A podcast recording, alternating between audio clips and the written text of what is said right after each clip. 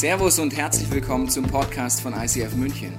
Wir wünschen dir in den nächsten Minuten eine spannende Begegnung mit Gott und dabei ganz viel Spaß. The Whisper of Christmas, schön, dass du heute dabei bist am zweiten Advent. Ja, es ist schon der zweite Advent. Ich weiß nicht, ob es noch jemand im Raum so geht. Ich bin immer wieder überrascht, wenn Weihnachten da ist. Geht es noch jemand so? so? Man weiß es eigentlich, es kommt, aber dann so, oh, schon zweiter Advent. Das dauert jetzt, grob überschlagen, noch zwei Wochen jetzt mal für die nicht Mathematiker, dann ist schon wieder Weihnachten da. Eigentlich könnte man damit rechnen, aber man ist doch überrascht. Es geht heute um Weihnachten, um die Weihnachtsgeschichte. Und an Weihnachten haben wir so eine Sehnsucht nach Harmonie. Bisschen wie in dem Trailer vielleicht, weißt du, Kopfhörer raus, bewegt, einfach Harmonie. Und dann fallen so Sätze wie, Onkel Herbert, kannst du dich nicht mal an Weihnachten zusammenreißen? Oder Kinder, zumindest mal an Weihnachten nicht streiten. Es gibt ein Problem. Weihnachten verändert erstmal gar nichts. Weihnachten ist einfach ein Verstärker für das, was das ganze Jahr war.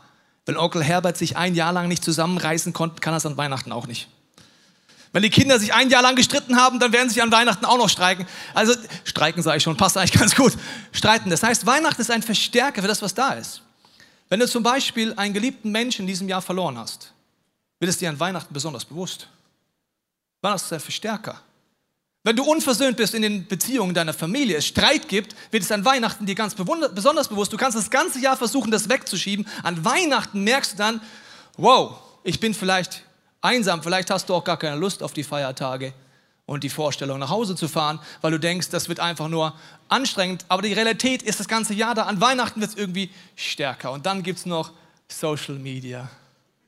Gell? Social Media. Da gehst du auf Social Media und siehst dann noch die perfekten Weihnachtsbäume von deinem Nachbarn und denkst, ich könnte dich, weißt du, also.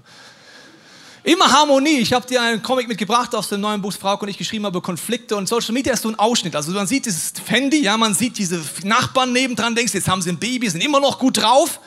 Was man auf Social Media eben nicht sieht, ist das, was drumherum passiert. Seid ihr bereit? Wir zoomen mal kurz raus. Die wahre Situation unter Weihnachtsbau sieht anders aus. Besonders den Opa mag ich. Ja.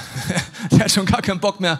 Der Baum brennt, der, ba der Hund beißt zu, die Oma hat auch Spaß und das Kind tut eigentlich der Mutter gerade weh. Aber auf Social Media sieht alles so toll aus und die Nachbarn werden noch frustriert, weil sie denken sich, ja, bei den Schmitz, da ist immer alles in Ordnung, habe ich auf Social Media gesehen. Also Weihnachten ist ein Verstärker für Dinge, die das ganze Jahr da waren. Und wir wollen heute die Weihnachtsgeschichte angucken, inwiefern gerade dort, wo wir es am wenigsten vielleicht erwarten, unter all der Schicht von Kitsch und Tradition, es Antworten gibt, wie wir wirklich einen Frieden in unserem Herzen finden können. Ich möchte am Anfang dafür beten für diesen Gottesdienst. Ich weiß nicht, ob du oft betest, wenig betest, aber lass uns das Experiment zu Beginn machen und Gott die Möglichkeit geben, uns Neues zu zeigen.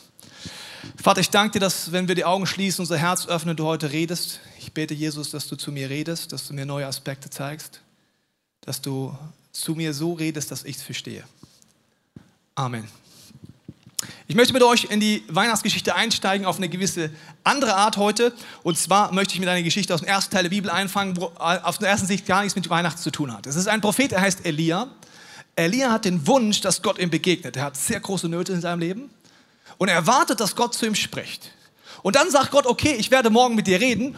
Und die Art und Weise, wie Gott aber mit ihm redet, ist nicht so, wie er es erwartet hat. Ich lese euch das mal vor. Erste Könige heißt es hier. Da sprach der Herr zu ihm, geh hinaus und stell dich vor den Berg, vor dem Herrn, denn er wird vorübergehen, er wird dir begegnen. Zuerst kam ein heftiger Sturm, der die Berge teilte und die Felsen zerschlug vor dem Herrn her, doch der Herr war nicht im Sturm. Nach dem Sturm bebte die Erde. Doch der Herr war nicht im Erdbeben und nach dem Erdbeben kam ein Feuer, doch der Herr war nicht im Feuer und nach dem Feuer enthüllte ein leises Säuseln.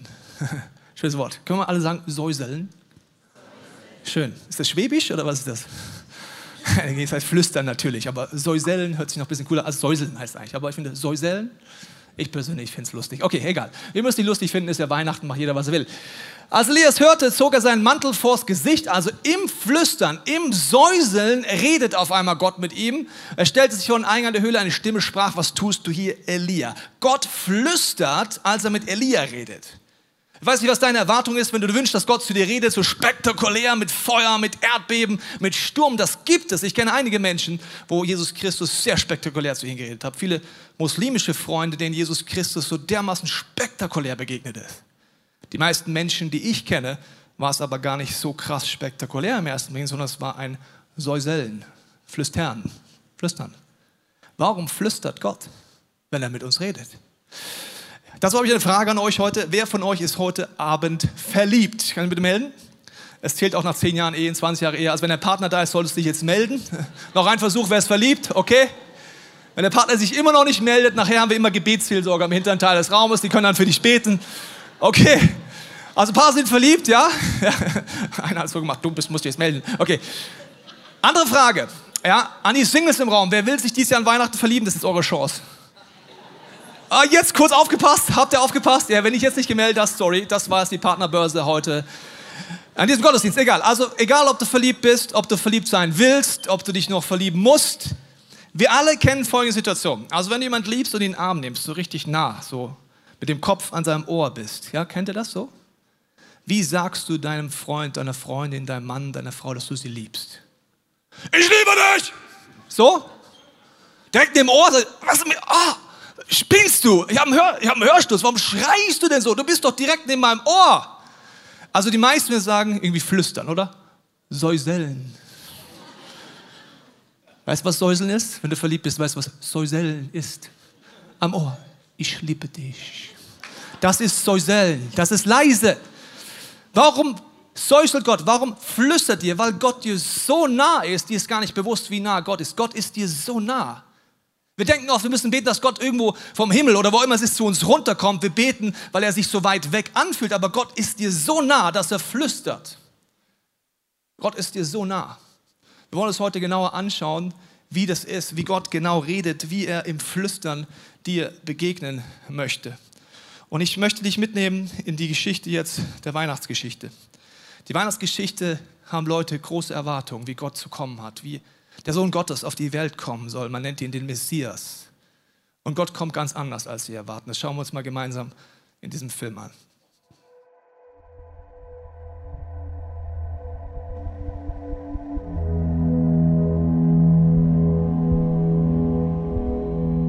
Jahrhunderte nach Elia das Volk Gottes still gelitten.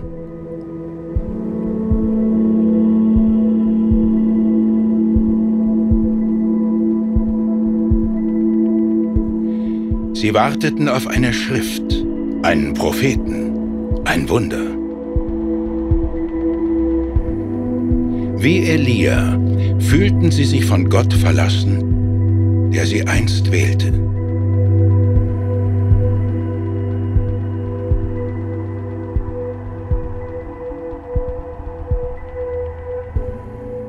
Sie sehnten sich nach Rettung.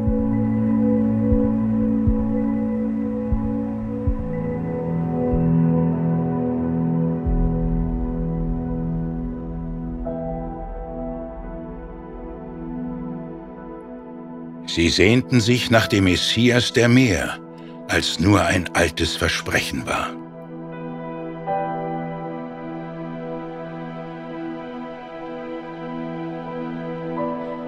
Manche erwarteten einen Krieger.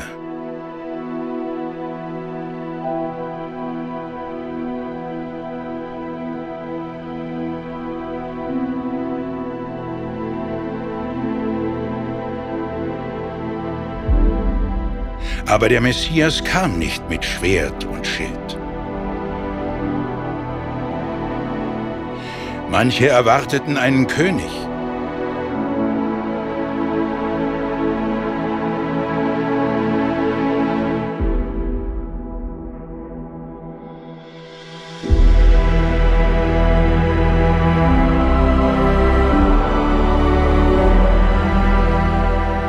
Der Messias kam nicht mit Krone und Zepter. Manche erwarteten einen Helden.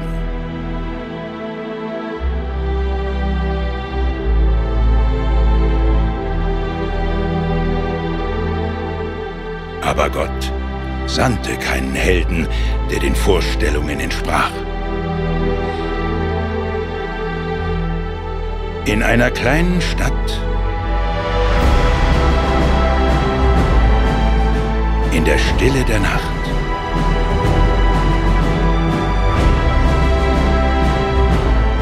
nahm das Versprechen Gottes menschliche Gestalt an. Er kam nicht als ein Krieger, ein König oder ein Held.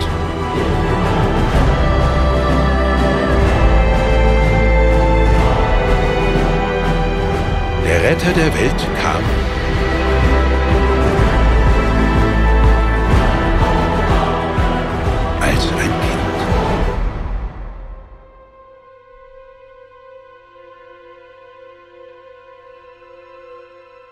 Gottes Gegenwart kam sanft und klein, wie ein Flüstern.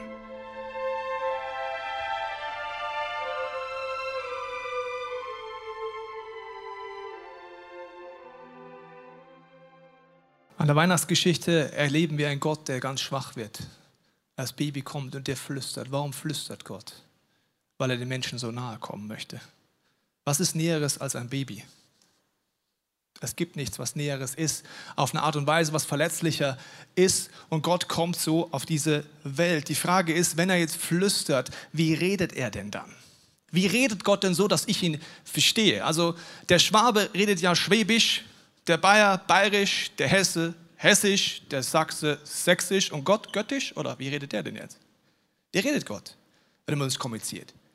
Gott hat eine gewisse Herausforderung, weil er muss mit seinen Geschöpfen kommunizieren und Gott ist so viel größer, breiter und höher als alles, was wir jemals sind. Und ich möchte es in einem Beispiel erklären. Wenn ich der Meinung werde, ich müsste einen Ameisenhaufen warnen, weil ich würde sehen, der Ameisenhaufen ist hier, da hinten kommt ein Traktor mit einem Flug, das kommt nicht gut für die Ameisen. Wie könnte ich Ameisen warnen? Also, ich könnte mich hinstellen und sagen, hallo Ameisen, ich bin Mensch, hört sich jetzt komisch an, ihr versteht, das ist wirklich witzig, also wenn ich es nicht selber glauben würde, ich rede jetzt gerade mit einer Ameise, gut, okay, also da hinten ist ein Traktor, wie erkläre ich den Traktor? Ja, kann ich dir nicht erklären. Äh, da ist ein Flug, kann ich dir auch nicht erklären, aber ich gebe euch folgenden Tipp, wenn ihr überleben wollt, dann sage ich nur eins, run! Okay, kann ich probieren. Ja, ich kann so mit Ameisen reden. Was ist das Problem? Die Ameisen denken sich, vielleicht machen sie kurz Pause, weil irgendwie so ein Schall da ist, ja. Und danach geht es weiter arbeiten, weiter arbeiten, weiter arbeiten, weiter arbeiten. Zu zu Königin, zu Königin, zu Königin. Weiter was? Nee, weiter arbeiten, weiter arbeiten, weiter arbeiten, weiter arbeiten. Die Ameise checkt nichts. Warum? Ich müsste mit Ameisisch reden, wie auch immer diese Sprache funktioniert. Der einzige Weg wäre, die Ameisen zu warnen. Wenn ich alles könnte, müsste ich oder jemanden, den ich schicken würde, eine Ameise werden, um auf Ameisisch ihnen zu erklären, okay, es klingt jetzt komisch, ich war mal ein Mensch und jetzt bin ich eine Ameise. Es gibt eine Dimension größer als diesen Hügel. Oh, krass, du erzählst einen Mist. Es gibt einen Traktor, der kommt auf euch zu. Traktor habe ich noch nie gehört.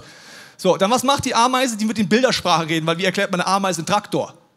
Irgendwelche prophetische Rede würde sie verwenden. Das Gleiche macht Gott, wenn er Mensch wird. Die, der Weg von mir zur Ameise, die Erniedrigung ist nicht ansatzweise so groß, wie wenn der lebendige Gott Mensch wird. Die Bibel sagt, so sehr hat Jesus Christus sich selber erniedrigt, dass er ein Mensch wurde, um mit uns Menschen zu kommunizieren und uns den Weg zu zeigen, zurück in eine Gottesbeziehung. Und deswegen redet Gott menschlich. Gott redet mit Menschen menschlich. Er weiß genau, wie er dich geschaffen hat und deswegen redet er auch so. Wie hat er dich geschaffen? Er hat dich geschaffen mit Gefühlen.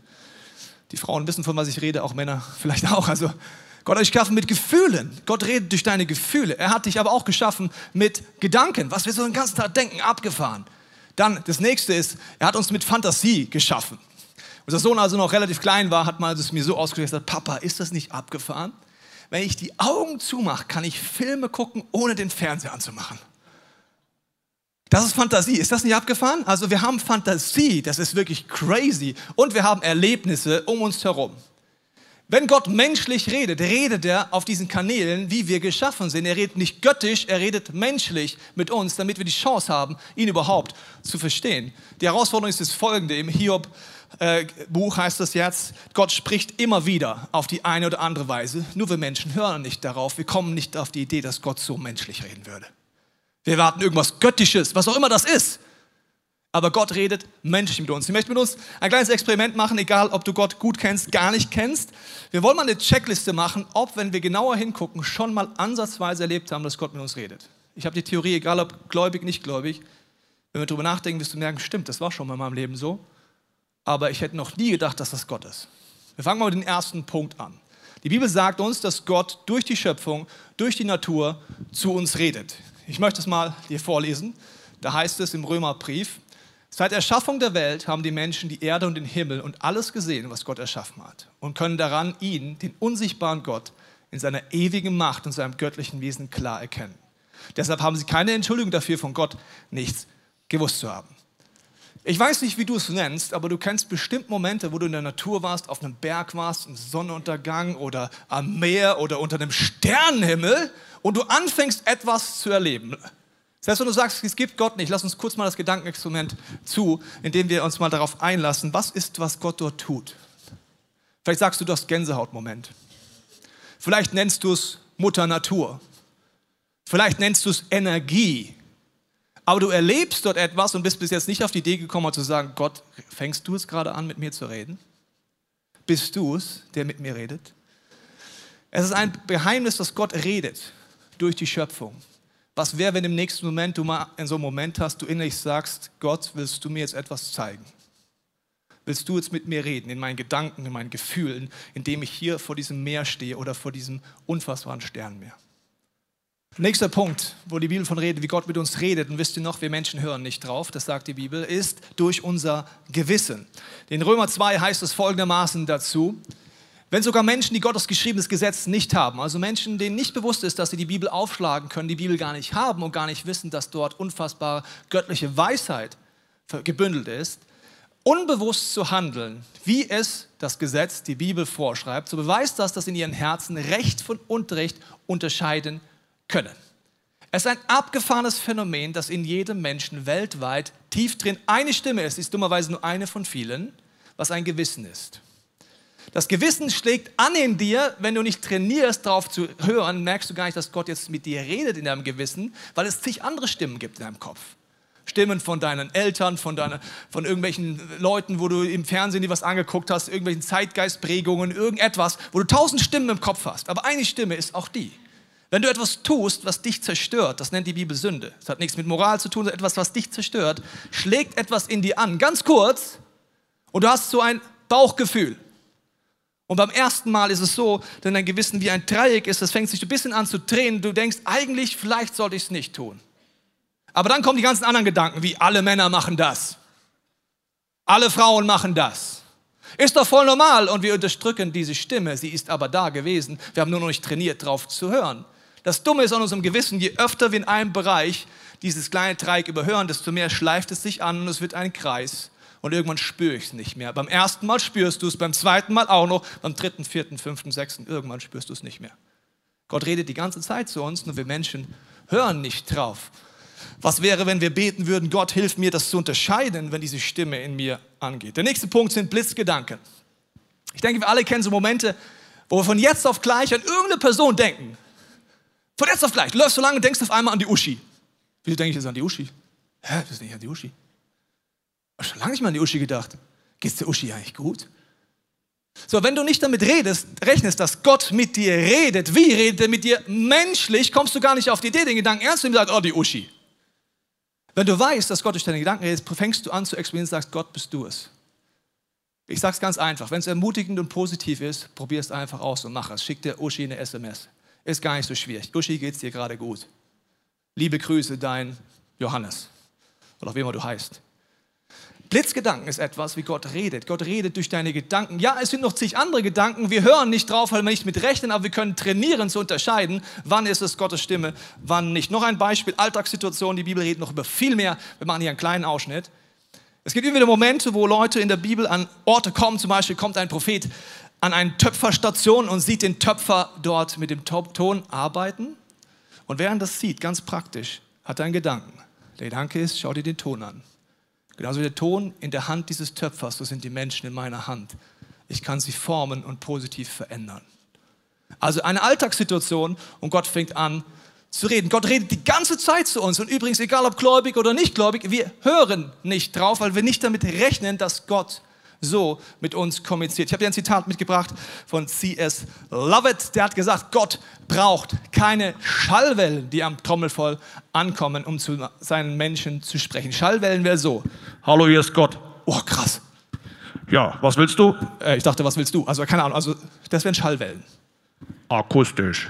Gibt es. Ich kenne einige Leute, zu denen redet Gott akustisch. Die meisten Menschen, die ich kenne, ist es ein Säuseln. Ist es leise. Und zwar folgendermaßen, nicht von außen, sondern wenn, er Gott, wenn ein Mensch darum bittet, dass Gott zu ihm spricht, dann kann er direkt in die Seele sprechen. Da, wo deine Gedanken und Gefühle sind. Dort, wo alle Schallwellen schlussendlich sowieso gedeutet und interpretiert werden. Gott redet in deiner Fantasie, in deinen Gedanken, in deinen Gefühlen. An der Stelle, wo du sowieso alles deutest, was von außen rankommt. Das heißt, das sind verschiedene Punkte, wo du, wenn du willst, in der Weihnachtszeit anfängst zu experimentieren. Ich habe aber zwei wichtige Punkte, wenn du kommunizieren möchtest. Wie hat Gott dich gemacht in der Kommunikation? Wenn du das beachtest, wirst du auch bei Gott das erleben und auch bei Menschen. Der erste ist, er hat dich gemacht, dass du Fokus brauchst um Menschen zu hören, aber vor allem auch Gott zu hören. Ich mache mit dir ein kleines Experiment. Ich bitte dich mal mitzumachen, egal wie kritisch du das Ganze findest. Lass uns einmal kurz dieses Experiment machen. Kurz die Augen zu machen und so fest wie es geht die linke Faust ballen. Okay, so fest du es kannst, ballen. So, Augen wieder auf. Wie hat sich gerade dein rechter Fuß gefühlt? Also, die es gemacht haben und ich dachte, so, ich mache nicht mit, haben Folgendes gemerkt. Keine Ahnung, weißt du warum? Weil ich habe mich auf die Faust fokussiert. Ich weiß gar nicht, was hier war. Auf das, was du dich fokussierst, das merkst du, den Rest nimmst du gar nicht wahr. Wenn ich gesagt habe, konzentriere dich auf deinen rechten Fuß, hättest du mir sagen können, wie es deinem Fuß geht. So ist es auch in der Kommunikation. Auf das, was ich mich fokussiere, das nehme ich wahr, den Rest nicht. Wenn du heute hier rausgehst und sagst, Jesus Christus, wenn du der Sohn Gottes bist, fang an zu mir zu reden. Ich will erleben, dass ich das, dass du eine Kommunikation wird, wirst du neue Dinge erleben. Gott hat uns so gemacht, dass wir uns fokussieren können. Es ist der Cocktail-Party-Effekt, an dem ich dir zeigen möchte. Cocktail-Party-Effekt bedeutet, dass dein Hirn so gemacht ist, dass wenn du auf eine Party gehst, rausfiltern kannst, auf was du hören willst. Also zum Beispiel links redet jemand, rechts redet jemand. Vielleicht kennst du das, auf der einen Seite redest du gerade mit der Lisbeth und hinten hörst du gerade deinen Namen.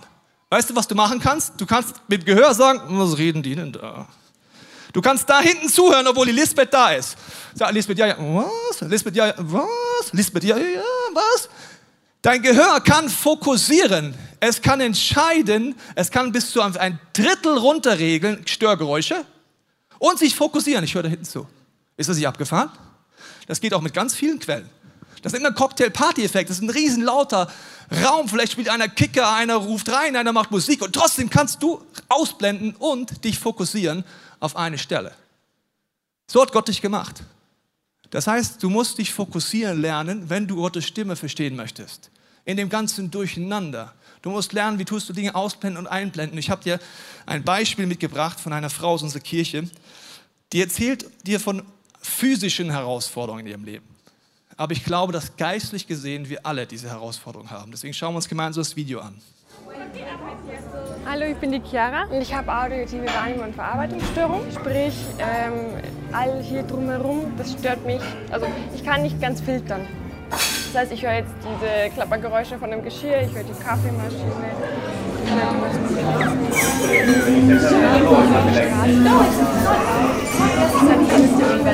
Ich brauche einen starken Fokus, um dich dann besser verstehen zu können.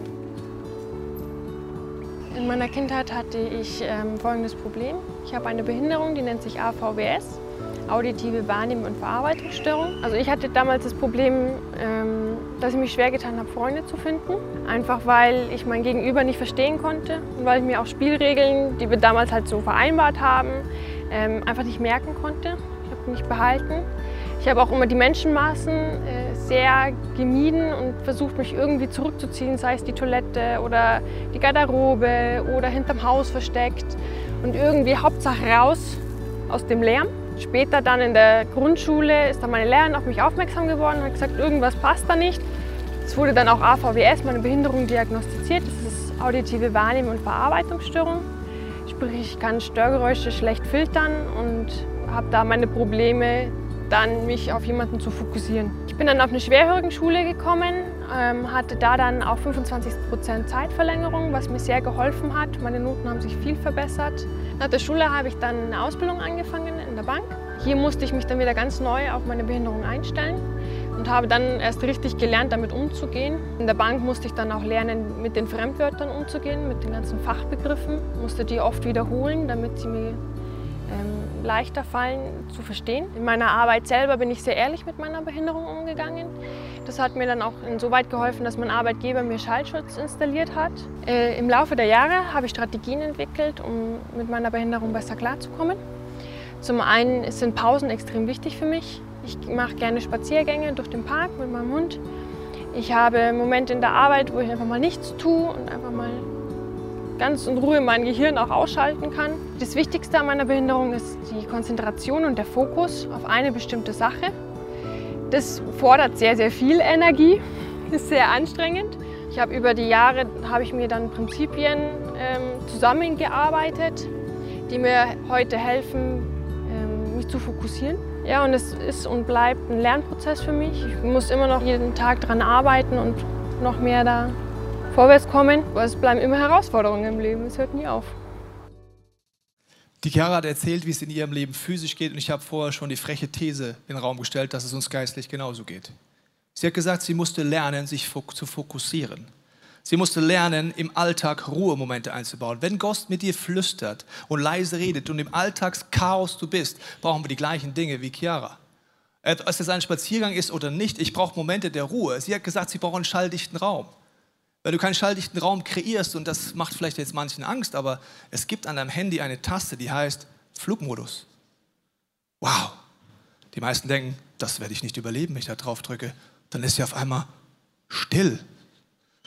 Also, ich mache es ein bisschen lustig, aber den schalldichten Raum, den muss ich selber kreieren, den macht keiner für mich. Das ist vielleicht das Handy ausschalten, das ist mal nicht in Netflix sein, einfach mal kurz den Moment zu haben, vielleicht mal rausgehen und einfach sagen, Gott, wenn du flüsterst, ich will lernen, mich zu fokussieren, ich muss lernen, mich auf Gott einzulassen, weil sonst verpasse ich es in den tausend Stimmen, in den tausend Gedanken, die in mir halt nun mal sind, in dem ganzen Tovabo. Das heißt, Fokus brauchst du. Gott hat dich so geschaffen, dass in der Kombination du Fokus aufbauen kannst mit deinem Hirn. Das gleiche brauchst du bei Gott. Und das Zweite, wie Gott dich geschaffen hat, ist, dass äh, deine Beziehung zu deinem Gegenüber matchentscheidend bist, wenn du verstehen willst, seine Stimme verstehen willst. Ich möchte Folgendes erklären. Je besser du eine Person kennst, desto besser kannst du ihre Stimme erkennen. Ich mache im Office oft einen Gag, wenn ein Handy klingelt von irgendjemand meiner Kollegen, dann gehe ich einfach hin und melde mich mit dem Namen von der Person, die dran ist. Letztens zum Beispiel hat das Handy von Clemens Luther, unserem Geschäftsführer, geklingelt. Ich bin dran und gesagt, Luther. Ja. In dem Fall war dann jemand dran, der ihn sehr gut kannte, nämlich seine Frau, und hat gesagt, wer ist denn da? Innerhalb von wenigen Sekunden hat er gesagt, wer ist denn da? Die hat mich gar nicht gesehen, nur weil ich gesagt habe, Luther. Und ich finde, ich habe ihn gut imitiert, meiner Meinung nach. Er hat gesagt, wer ist denn da? Das heißt, innerhalb von wenigen Sekunden wusste sie, das ist nicht mein Mann. Letztens war es ein bisschen peinlich, bin ich auch ans Telefon gegangen von jemandem im Office und äh, habe vorher nicht drauf geguckt, wer anruft, war die Bank.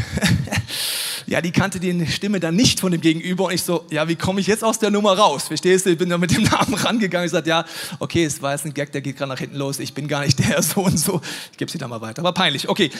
Aber, was ich damit sagen will, je besser du eine Person kennst, desto schneller merkst du, redet jetzt die Person mit mir, ja oder nein, selbst wenn du sie nicht siehst, selbst wenn es durchs Telefon ist.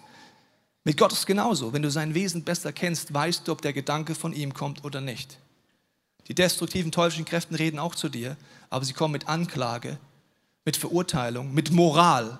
Du kannst doch eh nichts, was willst du? Du willst zu Gott kommen und wir denken dann, das ist Gott. Warum? Wir kennen Gottes Wesen nicht und deswegen können wir erstmal nicht unterscheiden.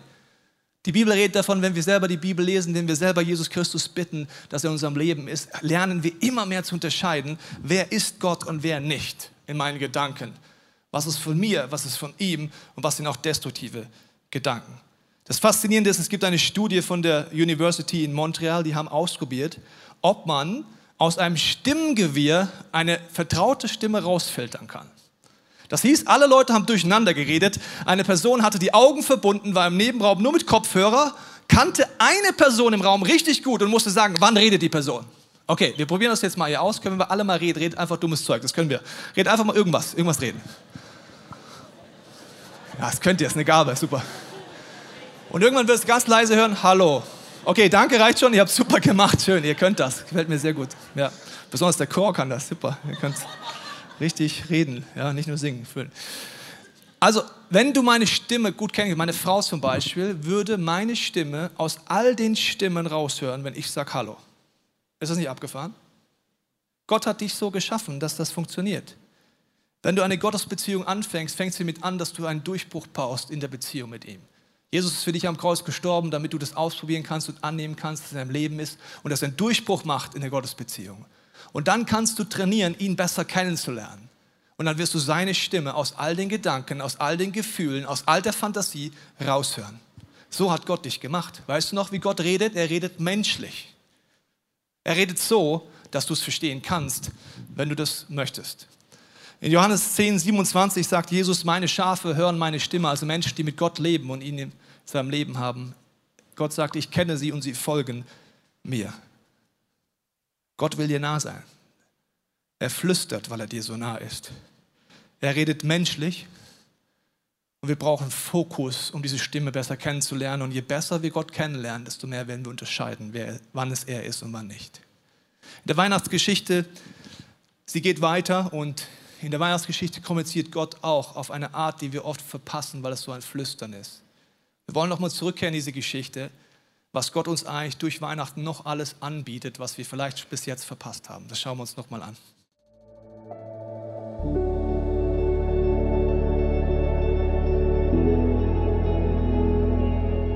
Jesus kam nicht auf die Art und Weise, wie wir es erwarteten. Er wurde in arme Verhältnisse geboren.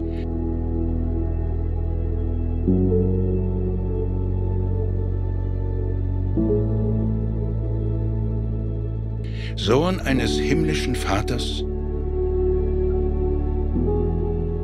geboren durch eine irdische Mutter und Jungfrau.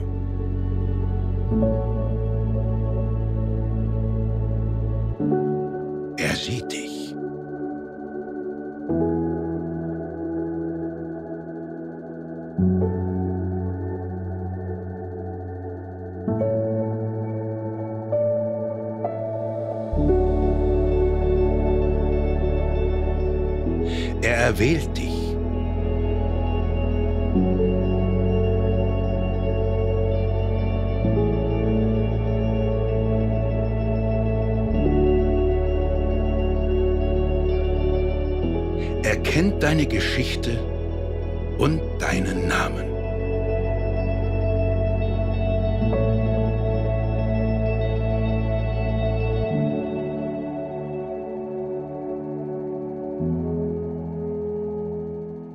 Egal was du getan hast.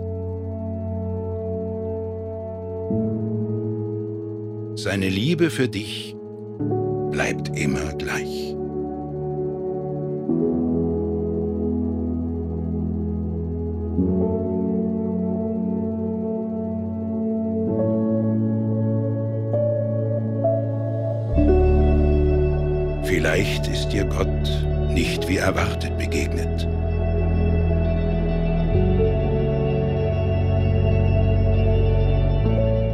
Aber jetzt, in diesem Augenblick,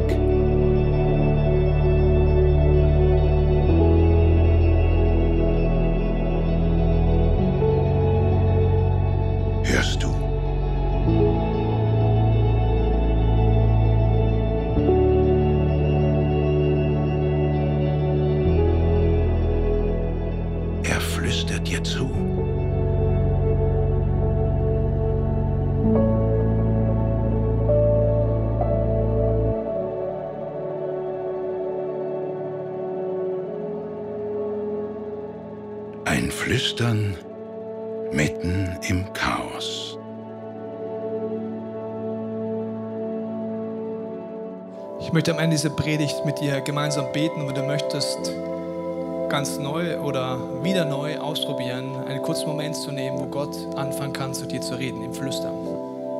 Wenn du magst, lass uns diesen Moment nehmen, vielleicht die Augen schließen, das ist ein privater Moment zwischen dir und Gottes. Vater, ich bete jetzt für diesen Moment, dass du in der Stille jetzt gleich zu uns redest. Ich binde da jeden Geist der Religiosität, der Anklage, der Täuschung und Verwirrung über deinem Leben. Dass dein Herz offen ist.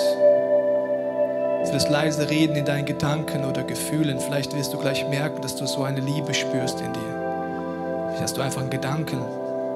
Vielleicht siehst du etwas vor deinem inneren Auge. Und ich bete jetzt um diesen Schutz, Jesus, dass du in der Stille jetzt jedem zeigst, der das möchte, was diese Predigt ganz konkret für uns bedeuten kann.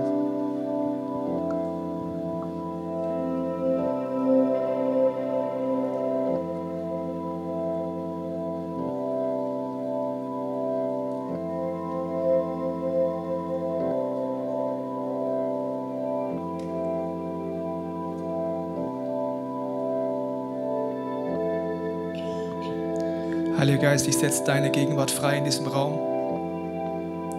Und Jesus, ich bete, dass du während den nächsten Gospel-Liedern den Menschen, die sich wünschen, neu begegnest. In unseren Emotionen. Vielleicht wirst du in den nächsten Minuten merken, dass du eine Liebe spürst, die du bis jetzt nicht kanntest oder einen Frieden. Dann ist das Jesus Christus, der in dein Herz klopft und dich fragt, ob du ihn neu einladen willst. Vielleicht hast du einfach einen simplen Gedanken, vielleicht ist etwas anderes. Aber ich danke dir, Jesus, dass du jetzt redest, dass wir uns dir öffnen können und dass du am Kreuz dafür gestorben bist, dass wir einen Durchbruch bekommen können in unserer Beziehung mit dir. Du hast gesagt, du bist der Weg zum Vater im Himmel. Und ich mache den jetzt frei für dich in der Geistdimension, dass wenn du die Sehnsucht hast, kannst du in den nächsten Songs einfach reagieren durch Mitsingen oder durch ein leises Gebet in deinem Herzen, wo du Gott Raum gibst, in dir zu wirken. Amen. Wir hoffen, dass dir diese Predigt weitergeholfen hat. Wenn du Fragen hast, kannst du gerne an info at icf-moenchen.de mailen und weitere Informationen findest du auf unserer Homepage unter www.icf-moenchen.de.